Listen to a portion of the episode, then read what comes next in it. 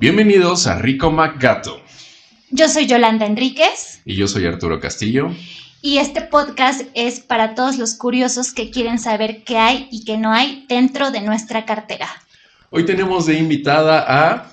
Mi nombre es Valeria Cano. Y vamos a hablar de un tema muy interesante. La verdad es que decidimos invitar a Vale porque nos dimos cuenta que hay muchas personas que no saben lo que les gusta.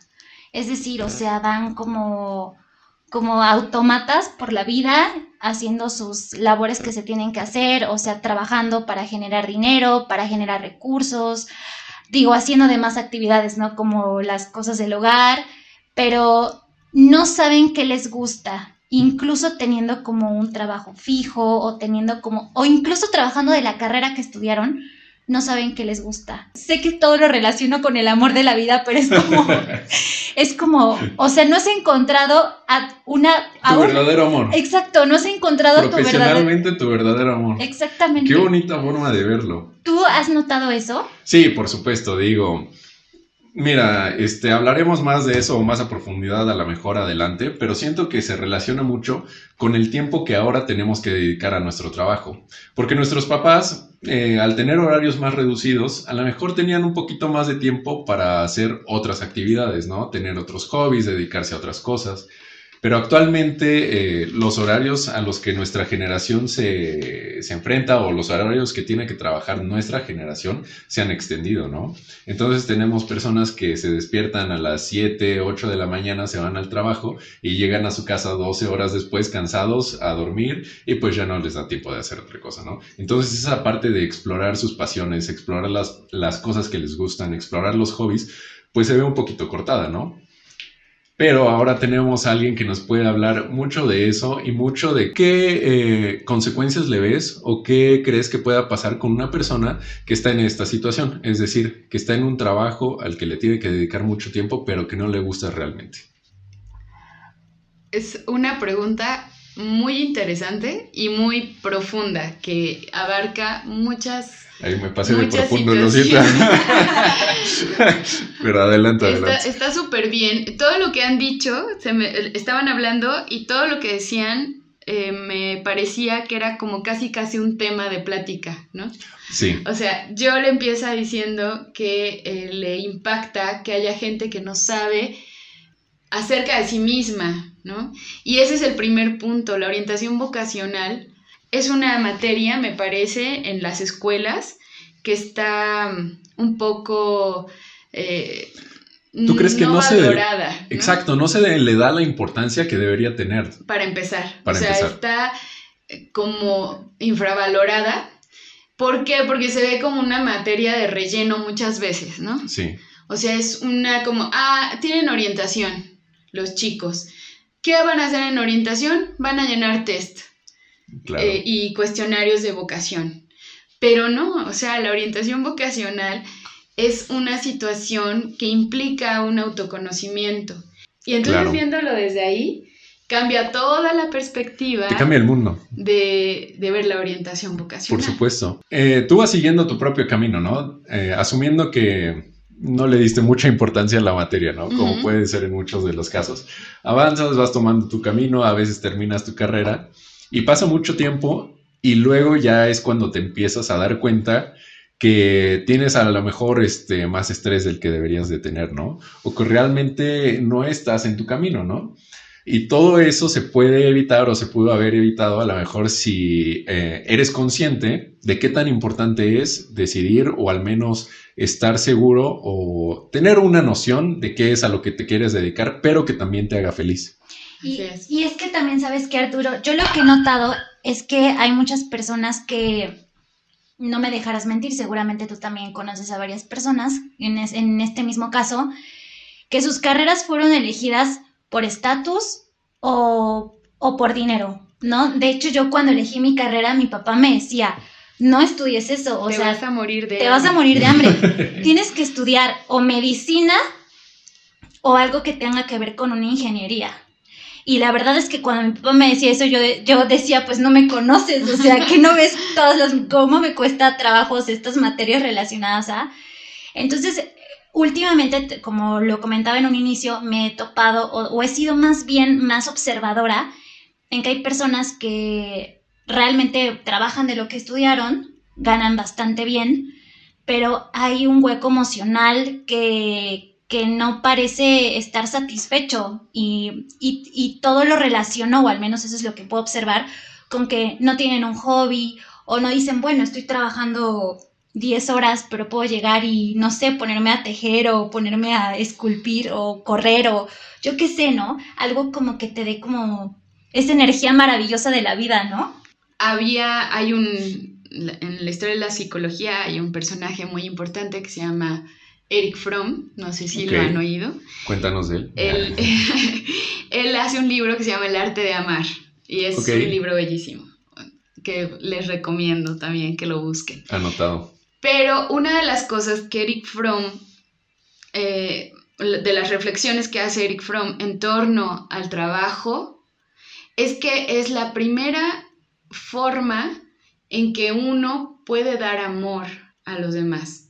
Porque a través del trabajo, que puede ser una ocupación simplemente, ni siquiera una profesión pensada o pasada por la vocación, no, sino cuando tú trabajas, generas produces y, y esta producción no se queda solamente en, en, frío, ¿no? Sino la compartes. Y es una manera, primero, de proveerte a ti de vida. Y obviamente, pues a los demás, ¿no? Si alguien depende de ti, es una manera en que le das vida a alguien más. Entonces, él, él hacía como esta conexión entre el amor y el trabajo. Y como decías, el dinero hoy día es una cuestión que rige mucho estas decisiones. Entonces muchos chicos, por ejemplo, dicen, yo quiero, yo quiero ser doctor. ¿Y por qué quieres ser doctor? Porque ganan muy bien. Porque ganan muy bien. O por el estatus, ¿no? O porque voy a tener una bata y me voy a ver Voy a vestir con mi bata, o en el caso de los abogados, con mi traje. Sí, es cierto. Me voy a ver súper bien. Y entonces, el estatus pues es una cuestión súper importante, la imagen en nuestro tiempo, ¿no? Eh, el dinero, ni se diga, obviamente. Entonces, de ahí vienen estos factores económicos o que pueden ser como parecer un poco superficiales, en realidad no lo son. Y muchas veces es el hilo conductor de una decisión. Sí. Y ahí es donde si olvidas, tú lo decías a lo mejor como un poco de broma, Joel, y decías, es que el amor a la vida. No, sí, tienes que tenerlo súper presente. ¿Qué amas hacer? Por supuesto. Como bueno, digo, he sabido también en la filosofía, se dice que la virtud es el camino a la felicidad, ¿no? Es decir, a lo que te vas a dedicar eventualmente eh, te debe de llenar. Claro. eventualmente la profesión, el oficio o eh, la actividad que tú decides eh, realizar te tiene que llenar y es el camino para que tú puedas sentirte completo y puedas ser feliz.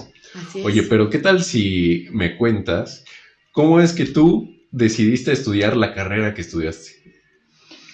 Bueno, pues yo estudié la carrera de televisión, que creo que ya lo había comentado en el podcast pasado. O sea, realmente no es reparar televisores.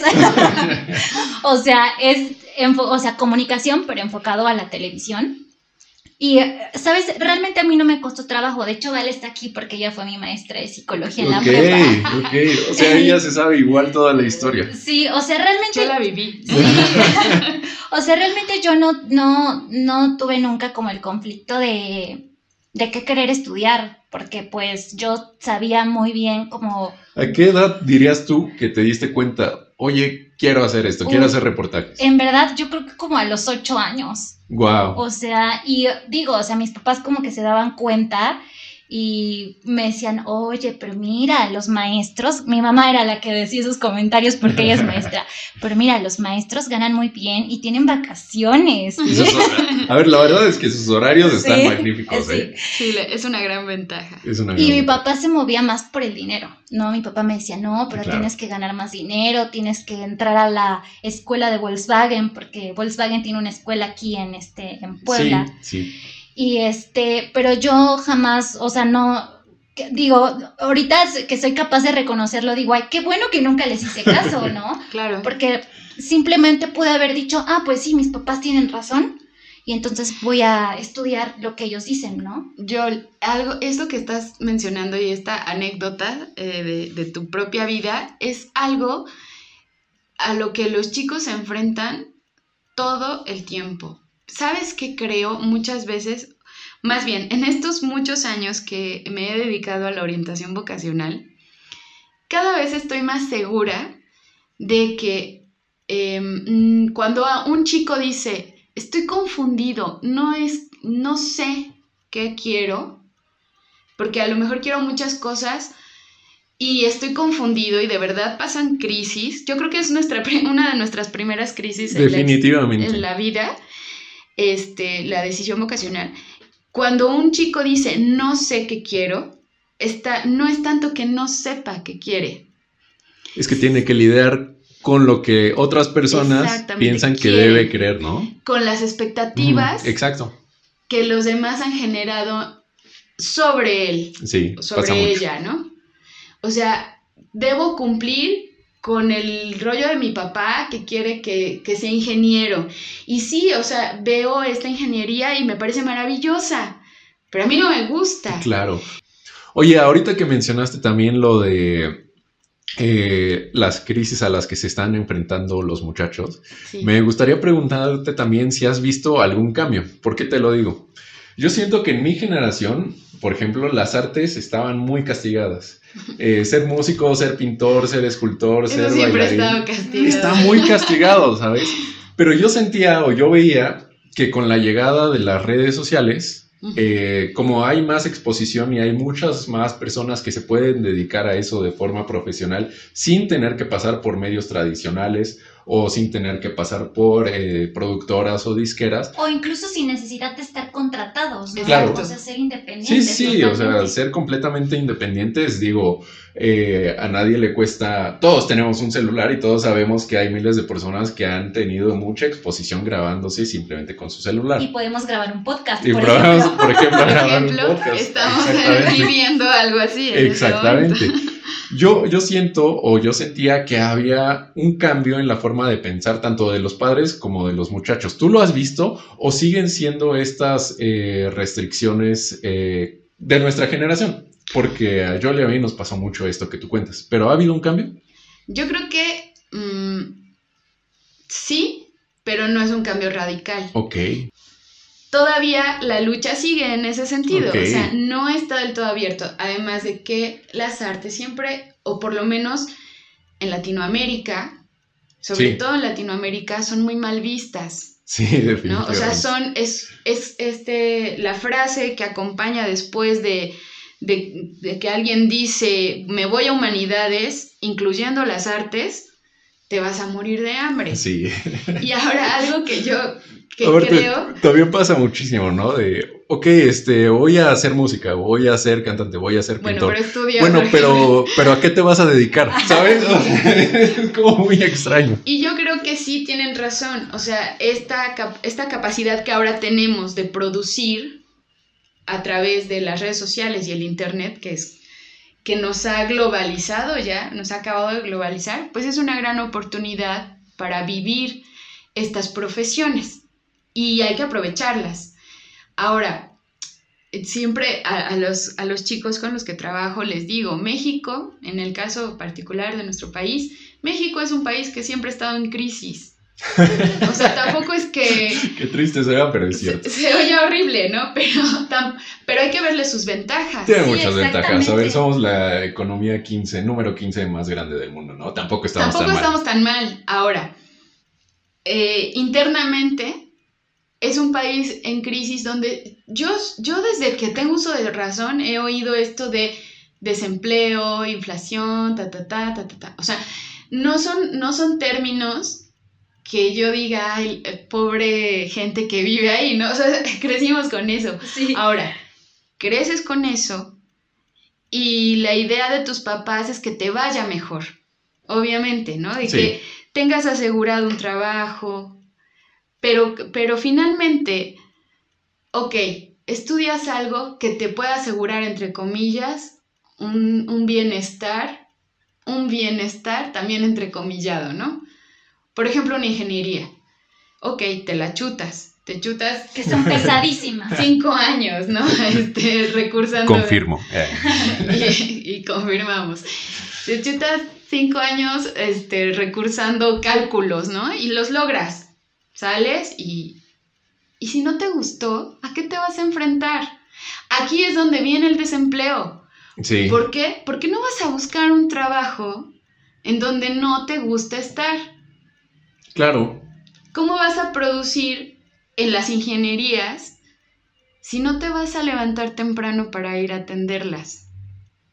Y sabes que vale que justamente estaba pensando que vivimos en un mundo donde nos, o sea, nos dijeron que, que después de estudiar la carrera, que estaba como la felicidad, ¿no? y, la y la estabilidad. Pero creo que también debemos de aprender, por ejemplo, yo amo la televisión y amo producir este contenido audiovisual, pero la verdad es que desde que yo empecé mi carrera y hasta ahorita, me he dado la apertura de aprender nuevas cosas, ¿no? De aprender, pues, diferentes cosas, ¿no? Como manualidades o cosas relacionadas. Yo soy como más artística, entonces como relacionadas como a bailar o cosas así. Entonces, creo que también esta insatisfacción, o dime tú qué piensas, es porque creemos que nuestra, nuestra felicidad está solo en la carrera que elegimos. Claro. Y entonces no hay como apertura a decir, a ver, por ejemplo, no lo sabes, pero Arturo es ingeniero, pero es apasionado de bailar salsa. muchas otras cosas. Y muchas otras cosas. Pero dime, ¿cuántos ingenieros conoces así? O sea, ¿cuántas personas se salen como de este molde tan estructurado, no? Fíjate eh, que para empezar también hay que entender que la carrera es infinita. Y un amigo una vez me lo contó y la verdad me cambió la forma de ver las cosas. Me dice, eh, no es necesario que en tu carrera tengas que crecer de manera vertical. Claro. Es decir, que vayas ascendiendo y que siempre vayas, este, siempre siendo mejor, ¿no? También es bueno y puedes crecer de manera horizontal, ¿no? Es decir, eh, desde el mismo punto de vista de la ingeniería abarcar diferentes cosas, ¿no? Y ver en qué lo puedes aplicar y eso también está muy interesante.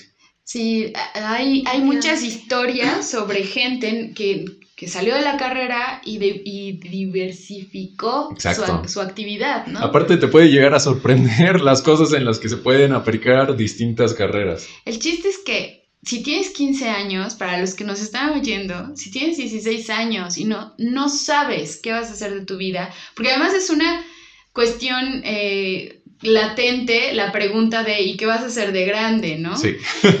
y, la presión sobre eso. Bueno, si estás oyéndonos... Pobres niños, ¿no? Sí.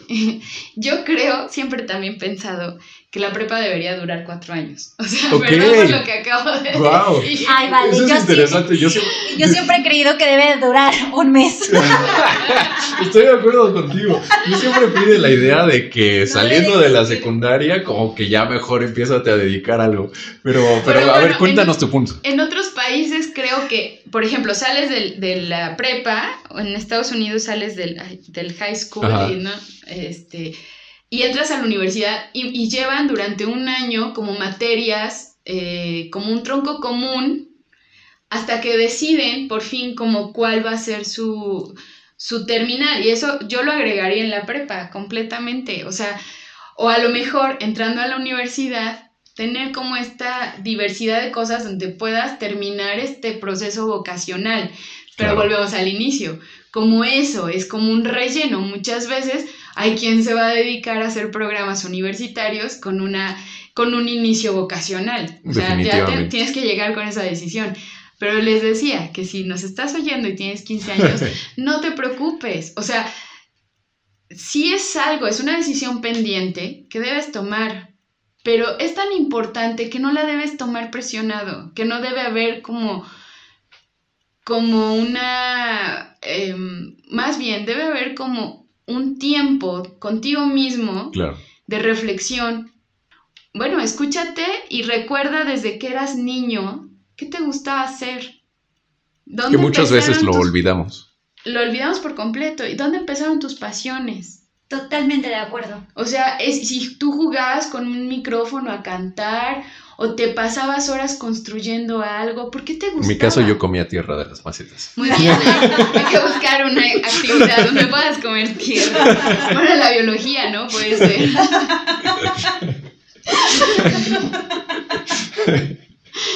Sí, cosas que, hay que ir como al origen, ¿no? Sí, exacto. ¿Dónde encuentras esa pasión? O a los 17 años, o bueno, no, a esa edad tienes que decidir. Pero, por ejemplo, ¿qué te gustaba hacer a los 10, a los 13? Y también hay que considerar otras cosas. Por ejemplo, que hay carreras de moda, ¿no? Definitivamente, sí. actividades de moda. Hay actividades de moda que también hay que contextualizarlas. Oye, yo conozco a una chica que estudió criminalística o criminología, no lo sé, y le pregunté por qué estudiaste esa carrera y no me vas a creer qué dijo. ¿Qué dijo? Por la, por la serie La Ley y el Orden. Ah, bueno. Eso también influye. Pero muchísimo. Wow. Muchísimo. Y, y esas series estaban pasando todo el tiempo en la televisión. Exacto. Yo tengo una pregunta muy específica en torno a eso. Te voy a contar un poco de mi historia. Por favor, chismeanos. Digo, yo cuando llegué al punto en que tenía que decidir qué es lo que iba a estudiar, la verdad es que tenía muy claro que iba por el, perfil de la ciencia. A lo mejor no sabía exactamente que iba a estudiar ingeniería mecatrónica, pero tenía muy claro que iba por el perfil de la ciencia. Y yo, a lo mejor un poquito al contrario de lo que hemos platicado, sí le tomaba importancia a la materia, o al menos a los tests de orientación. Sí. Pero pasó algo muy curioso y algo que me causó eh, cierto conflicto en ese momento. Y era esto. Eh, a mí me gustaba hacer muchas cosas eh, muy diferentes. Era, digamos, este, mi perfil se alineaba un poco más a la ciencia, pero sí me gustaban las artes, eh, me gustaba también, obviamente, matemáticas, física, todo eso, pero me gustaban las humanidades, me gustaban los negocios, entonces como que tenía un espectro muy grande de cosas a las que yo sentía que sí me podía dedicar, pero nunca en ninguno de los tests que yo hice, como que obviamente todos daban ciencia, porque a, a lo mejor había un perfil un poquito más inclinado a eso pero yo no, no sentía que sí fuera como, que sí tuviera este apoyo para, para dirigirme a lo, que, a lo que me iba a hacer feliz, pues. Yo sentía que tenía muchas pasiones a lo mejor y no sabía entre cuál decidirme, que es a lo mejor un poquito contrario a lo que le pasa a otras personas. A lo mejor otras personas no saben qué es lo que les gusta, ¿no? Yo tenía muchos gustos y no sabía cuál elegir. Esta es una también es como la otra cosa que pasa en la orientación vocacional, como no es que no sepa, sino más bien quiero varias cosas. Y aquí es donde el orientador vocacional tiene que estar así como al tiro, ¿no? O sea, porque en la otra parte pues es como motivar a buscar hacia adentro. Aquí es más bien enfocar. Y eso es lo maravilloso de las pruebas. Ahora, las pruebas no son una bola de cristal que te va a decir, este, vas a ser un gran taquero, ¿no? Ojalá lo dijeran así. A mí me hubiera gustado. Sería increíble. Yo, o sea, realizar un test, a lo mejor por la forma en la que pienso, me hubiera encantado realizar un test y que me dijera, esto es lo que tienes que hacer. Claro, ninguna te lo va a dar. Estoy te da seguro que un espectro de, de posibilidades, ¿no? Entiendo. Entonces, ahí viene el trabajo del orientador. Ok, ¿te gustan estas cosas? Vamos a encontrar algo juntos que las, que las eh, una a todas. Y hay carreras que tienen esos perfiles. Ahí es bien importante conocer las carreras. Por eso es que la orientación vocacional no es una cuestión de eh, rápida. No me quieres orientar otra vez. claro que sí. Entonces... Esa es otra buena pregunta. ¿Existe como una edad yo digo que no. En cualquier momento puedes eh, recibir esta asesoría para saber a qué es lo que te quieres sí, dedicar. Claro. O sea, es que hay gente que trabajó 10 años, 15 años en una oficina porque estudió administración y se dio cuenta que no quería eso, ¿no? Y que entonces sale y dice, pues ahora sí es mi momento y voy a estudiar eh, tal vez eh, psicología, ¿no? Por ejemplo, o yo creo que psicología es una de las carreras a las que más gente llega después de haber estudiado otra carrera. Sí, sí. es como, como el regreso, ah, porque siempre me gustó y a lo mejor en su momento no lo decidí. Y, en serio es como donde más gente, eh, sobre todo como eh, más grande, llega, ¿no? Entonces siempre hay que checar también las opciones que dan las universidades. Porque hay una, una gama impresionante. Y aquí hay un dato bien interesante. La UNAM me parece, no, no, no quiero asegurar el dato, pero me parece que tiene 123 opciones de licenciatura. 123 opciones. Son muchísimas. ¿Y saben cuántas son las que, las que se llenan siempre? Estoy seguro que una pequeña porción son las que siempre están llenas. Y hay muchísimas que están vacías. Son 13. 13. Wow. O sea, todos los candidatos están peleándose 13 lugares de ciento de, otras partes del pastel, de, de, 100 partes del pastel. Así es. Y es por esto mismo, ¿no? Lo que comentas, nuestro contexto de que hay ciertas carreras que tienen cierto estatus y a las que la mayoría de las personas quieren acceder, pero no siempre vamos a ser felices con estas. Exacto, y que hay esta diversidad es muy grande y hay que considerarla. Y como dices, es, la, es una de las decisiones más íntimas, ¿no? Sí. Oigan, fíjense, que les voy a contar algo. Mi mamá es maestra y yo siempre vi a mi mamá muy feliz de maestra. Ella ya se jubiló y justamente hace unos días me dijo, en un año me voy a meter a estudiar teatro. Y en verdad sentí tan hermoso porque dije, a ver, en primera es una persona que se realizó en su carrera, ¿no? En sus 30 años de este como maestra, ella lo ejerció con toda plenitud pero me puse a pensar, o sea, esto me llevó a pensar y dije, ¿qué, ¿qué debería de ser una persona? Digo, mi mamá tiene un privilegio, que ya está jubilada, que tiene una jubilación y que todo, tiene todo el tiempo del mundo, muchos años, eso espero, para, para ejercer, para estudiar otra carrera. Sí. Pero me lleva a pensar, o sea, me quiero poner en los pies de alguien que no se puede jubilar, que está trabajando en un, en un trabajo que no puede dejar o que, o que tiene la creencia que no puede dejar por lo económico, pero que no le gusta. O sea, ¿qué debería de hacer esa persona que es ajena de, de la actividad con la que realiza dinero? O sea, debería de experimentar en hobbies o ver videos de YouTube o para ver qué puede hacer o acercarse con alguien, con un asesor vocacional? ¿Qué debería hacer una persona en, ese aspecto? Qué buena pregunta. Es muy buena pregunta. Hay que considerar que hay otra cosa que se llama el proyecto de vida, ¿no? Y ese proyecto de vida siempre se, puede eh, ir modificando. O sea, no es como, no en una cuestión inestable de ah, ya puse un, negocio, pero ahora no, y ahora sí, y ahora le hago por acá. No, no tanto así, sino más bien sentarte y definir metas, ¿no? Cosas que quieres lograr. Y creo que para una persona que está en esa crisis, tiene que replantearse qué quiere lograr, o sea, cuáles son ciertos objetivos, ciertas metas de su vida. O sea, primero, a lo mejor ni siquiera se ha dado cuenta que es infeliz, entonces, desde y pasa más de lo que debería. Exacto. Y entonces desde ahí tengo que recuestionarme, ¿estoy bien en donde estoy? Ay, qué fuerte. Es muy fuerte, Joel. Sí, es muy fuerte. Y hay crisis bien fuertes en ese sentido. Mucha gente que se jubila, mucha gente, hay, un, hay una gran estadística y hay muchos estudios sobre esto de gente que se jubila y muere muy pronto. Entonces, tiene que ver con este sentido de, de existir, ¿no? Porque a lo mejor se pasó 40 años de su vida haciendo lo mismo, lo mismo, lo mismo, lo mismo. Y de repente le dijeron, pues ya mañana no vienes. Y se, se acaba el mundo. Y hay un shock. Es una cuestión que debemos replantearnos cada cierto tiempo. Claro.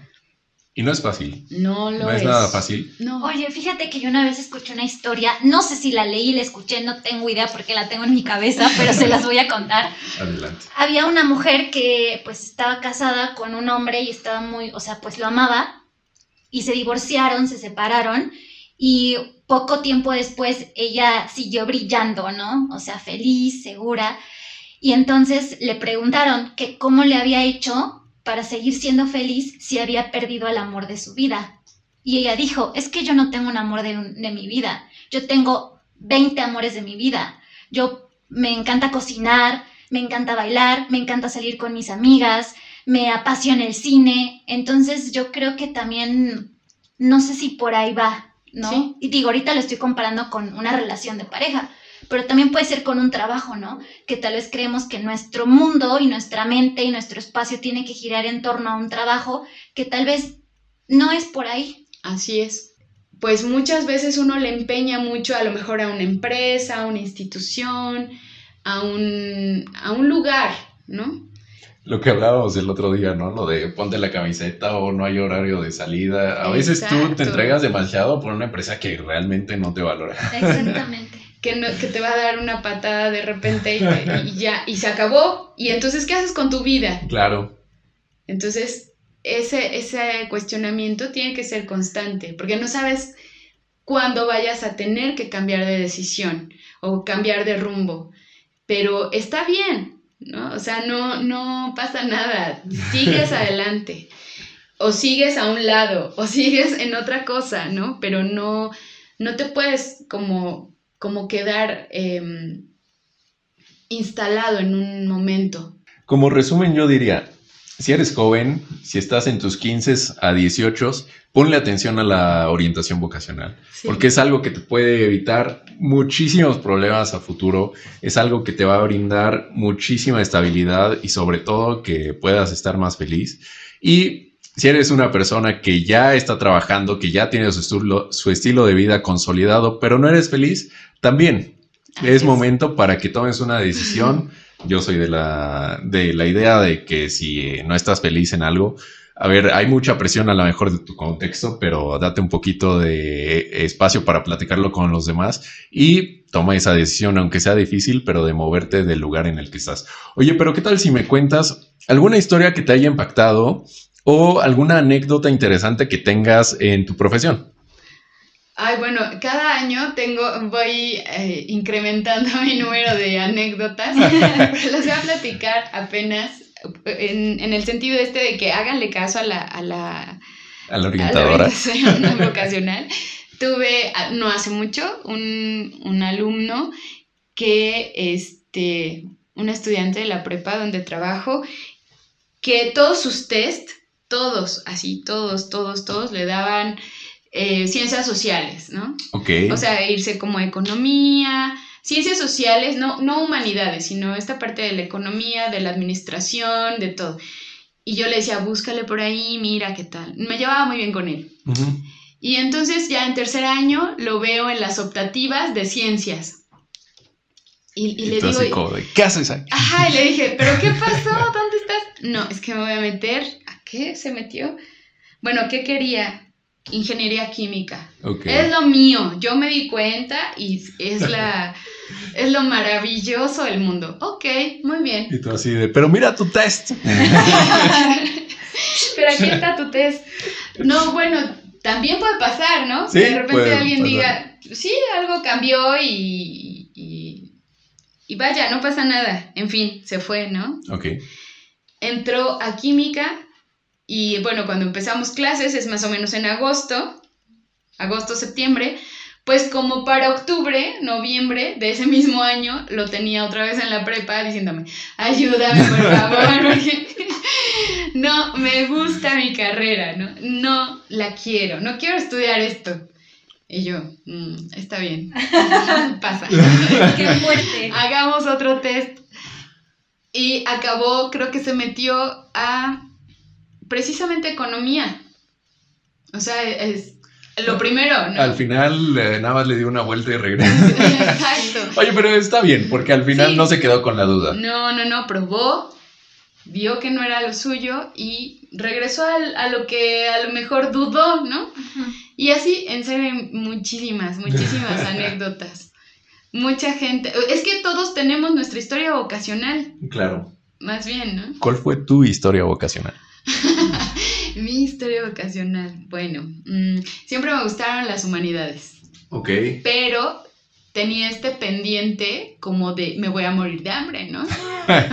o sea, sí lo pensé, por supuesto que cuando les digo esto es porque yo estoy muy consciente de, ese, de esa frase.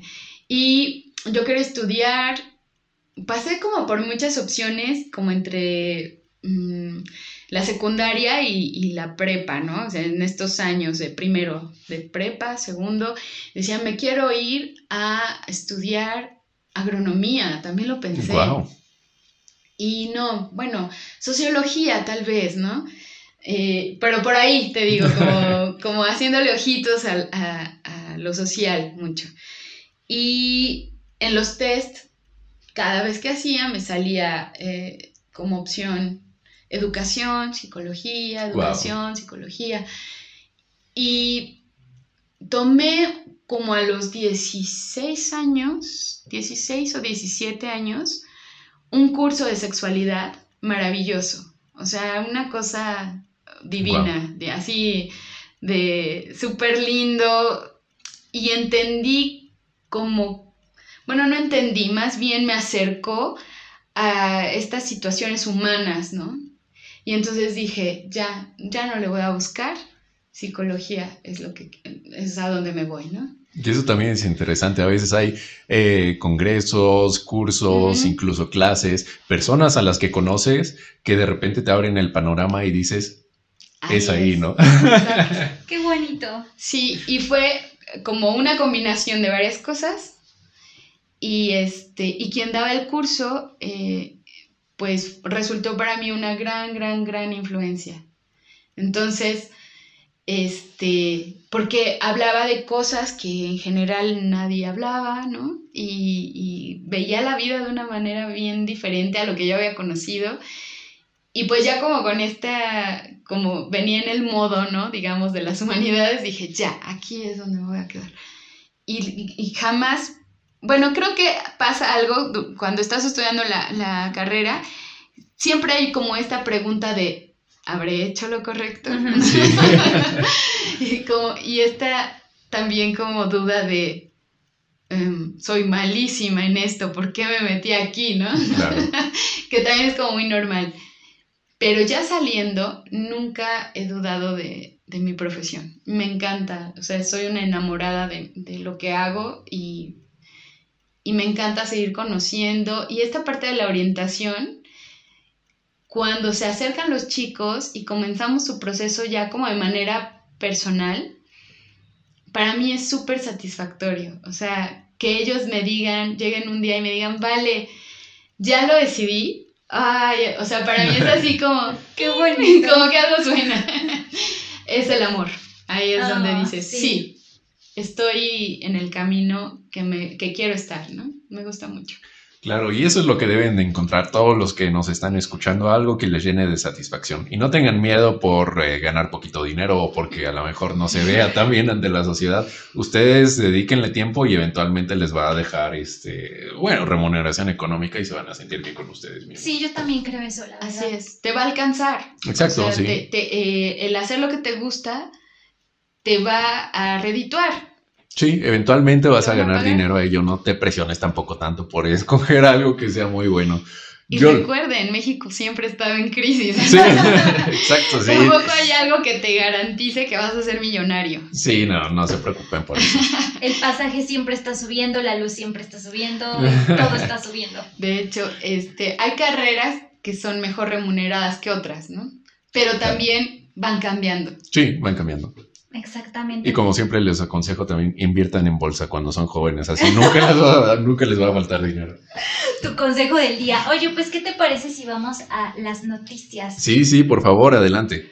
Pues mira, justamente ahorita que estábamos hablando de que la carrera más demandada ahorita en la web es cine, fíjate que el CONALEP es, ah, sí. esto lo vi hace como una semana. Chequense esta noticia que la verdad dije, por supuesto que voy a ser alumna de esto. Anuncia Conalep convenio con AMAC para dar clases de cine. O sea, en el Conalep vas a poder hacer carreras técnicas de cine que van a ir, me parece, de este vestuario, utilería y decoración, construcción y montaje, montaje de iluminación y otras, otras cosas que tienen que ver con lo audiovisual. Y igual en la noticia que había yo leído decía que, o sea, tú vas a hacer tu carrera técnica en el CONALEP con estas este, disciplinas de cine, pero que también van a mandar o sea, no solo la vas a estudiar, sino que van a, va a haber como esta relación laboral, laboral con productores o con casas de cine para los que estén estudiando estas carreras técnicas. Obviamente no va a ser en todos los CONALEPs de México, va a ser en, en algunos, yo supongo, o sea, van a empezar por unos, se me hace como lo más lógico, ¿no? Sí. Pero la verdad se me hace como muy interesante. O sea, esto nos habla de precisamente lo que decíamos, ¿no? De cómo el cine está impactando a las nuevas generaciones. Yo creo que tiene que ver, por, mucho que ver con Guillermo del Toro, Alfonso Cuarón. Claro, con nuestros, nuestros cineastas reconocidos. Eh, yo creo que sí, abrieron un, gran camino. Pero además, eh, me encanta que, este, que esta institución que ha acomodado laboralmente a tanta gente, esté volteando hacia, hacia, esta, hacia este lado, ¿no? Como artístico. Y, y, pues qué bueno, o sea, está padrísimo, porque de verdad entrar a cine en cualquier, en cualquier este, institución no está sencillo. No. Es, es, hay pocos lugares, hay mucha demanda y bueno, está padrísimo esta. De hecho, la Escuela de Cine de la UNAM, que creo que se llama el CUEC, no estoy seguro, es súper difícil entrar. Muy difícil entrar. Demasiado difícil. También aquí en la web, que tiene la carrera de cinematografía, es complicado y hay muy poquitos lugares. Es complicado. Pero... Tiene 80 lugares más o muy menos. pocos. También aplica mucho lo que hablábamos, ¿no? A ver, obviamente cine lleva mucho más producción y es muchísimo más caro que puedas acceder a tener el equipo necesario, pero siento que siempre puedes empezar desde lo básico. Y no sé hasta qué punto sea tan necesario buscar estos lugares que a lo mejor son tan demandados y si se puede empezar con tus propios medios y si tienes, si eres bueno, a ver, eventualmente te van a contactar y si eres bueno, eventualmente vas a brillar, ¿no? Yo, yo, yo siento que esa es otra posibilidad. Digo, las personas que quieren estudiar cine, tampoco es como que se deben de encasillar en estudiar en algún lugar en específico, ¿no? Digo, al final a lo que te dediques, ahora soy de la idea de que siempre puedes empezar por, tus propios eh, medios. Ay, amigo, eso me encanta. ¿Sabes? Eso me encanta de Arturo. O sea, que, que él es como un gran este visionario, como coach. No sé cómo decirlo. O sea, que, o sea, tienes como una duda como de proyectos o laboral y, y siempre es su consejo. O sea, empieza con lo que tienes. Y eso se me hace algo increíble, ¿no? Sí, de hecho, creo que todos siempre debemos tener esa... Ese coach. Sí, ese coach. Les voy a dar mi número. no, que, que tienes como esa posibilidad de empezar con lo que tienes. O sea, quieres estudiar cine, empieza tomando un cursito, ¿no? También empieza grabando con tu teléfono. Sí, sí, a tu perrito, a tu mascota, lo que haya, lo que tengas al alcance. sé como un niño, ¿no? o sea, vuelve a la infancia, haz lo que te gusta y, y experimentalo desde esta postura de, de más grande, ¿no? Claro. Pues yo... ¿Tú tienes una noticia? Sí, sí, sí, por supuesto. Ya sabes que mis noticias siempre se salen un poquito del contexto. Pero a ver, sí va también de la mano con, eh, con, el tema. Ahorita lo voy a unir de una forma increíble. Mira, esta es una nota polémica. Seguramente vieron el meme y vieron el video de la niña que está tomando clases en línea. Y entonces el compañero, pues, este, le dice, no, pues es que mi compañera. y la niña entra como en una crisis, ¿no? Y dice, es que no soy tu compañera, soy tu compañera. Bueno, hasta ahí la nota, ¿no? Después sucedió que una tienda de piñatas hizo una piñata, exacto, hizo una piñata, este, con aquí los letreritos y eso la piñatería Ramírez se llama, ¿no? Y pues también en el tren del mame igual, esto, muchos comentarios, también se hizo a la piñata y eso. Y luego respondió pues la muchacha que pues les iba a meter una demanda por estar usando como su imagen. Ah, bueno, es tierra. Sí, sea. Ah, perdón. Es que se olvida, o sea, se olvida. Sí, sí, sí, este, bueno. Pero gracias por corregirnos, Vale. La compañera eh, eh, dijo que pues los iba a demandar. Pero es algo muy gracioso. Digo, podemos hablar muchas cosas del tema, pero relacionándolo con la orientación vocacional, creo que es muy importante, o en este caso siento yo, digo, obviamente no sé nada del caso, yo no la conozco y no puedo estar con ella, pero por ahí vi que a lo mejor no estaba pasando la mejor etapa de su vida, ¿no? Seguramente. Porque a lo mejor la reacción se ve un poquito exagerada en el momento, pero desde fuera ya siendo la persona y ya este, viviendo su vida, seguramente estaba pasando por un, este, momento no tan bueno, ¿no? Claro. Entonces, yo siento que, y tú, digo, me dirás si estás de acuerdo conmigo o no, eh, precisamente cuando estás en un lugar que no te gusta, te empiezas a llenar poquito a poquito como de tantito estrés, tantito estrés, tantito estrés, y todos los días tener que levantarte. Y te vas a dormir y, e incluso pensar en levantarte al día siguiente para a lo mejor tomar esa clase o estar con esos compañeros, se vuelve un poco frustrante, ¿no? O sea, como si, yo hubiera, como si hubiera sido una expreso. Exactamente, yo siento que fue eso, que se le iban acumulando cositas, cositas, cositas, y al final este, terminó pues en en una crisis que todos llegamos a ver. Que todos vimos. Sí, sí. Bueno, no es el único caso, ¿no? También la maestra esta que les gritó hace un año cuando empezaron las clases, ¿se acuerdan? Ya, ya la olvidamos, ¿no? sí, ya se me olvidó, de hecho. lo, este, ¿cómo se puede decir? Lo volátil de las noticias, es lo efímero, ¿no? Es como muy rápido esta, esta eh, perseverancia en, en las redes. No, no, no es muy Sí, así como te haces famoso una semana y a la siguiente semana sale algo más. el año que entra creo que lo recordaremos como... No, el año que entra, en dos meses ya nadie va a hablar de eso. Eh, bueno, sí, claro, pero nos pasa a todos. O sea, incluso haciendo lo que te gusta. El estrés es algo cotidiano. sí, y muy fuerte. Todos tenemos nuestros episodios de, claro. de explosión, ¿no? Que sí, sí, sí o podemos tenerlos. A lo mejor hasta nos desconocemos, decimos, eh, pero yo no soy así. Sí, sí eres un poco así. O sea, sí, sí, a lo mejor no tan frecuente, pero es parte de ti. Eres parte, es parte de ti. Tienes que reconocerlo. Entonces, pasamos a la sección final de nuestro programa, en donde vamos a hablar un poquito del el punto financiero. Es decir, eh, ¿cuánto puedes ganar en diferentes carreras? Así es, porque bueno, al final pues mm, sí es cierto que lo que queremos nosotros incentivar es que elijan su carrera o sus actividades profesionales con, o sea, siempre respetando tus gustos, lo que te apasiona, lo que realmente te motiva a levantarte día a día. Claro. Pero pues también hay personas que se van a regir por el dinero, ¿no? Exacto. Pero a continuación les tenemos una lista de las seis carreras más felices en la actualidad. La verdad la vi y estoy impresionada.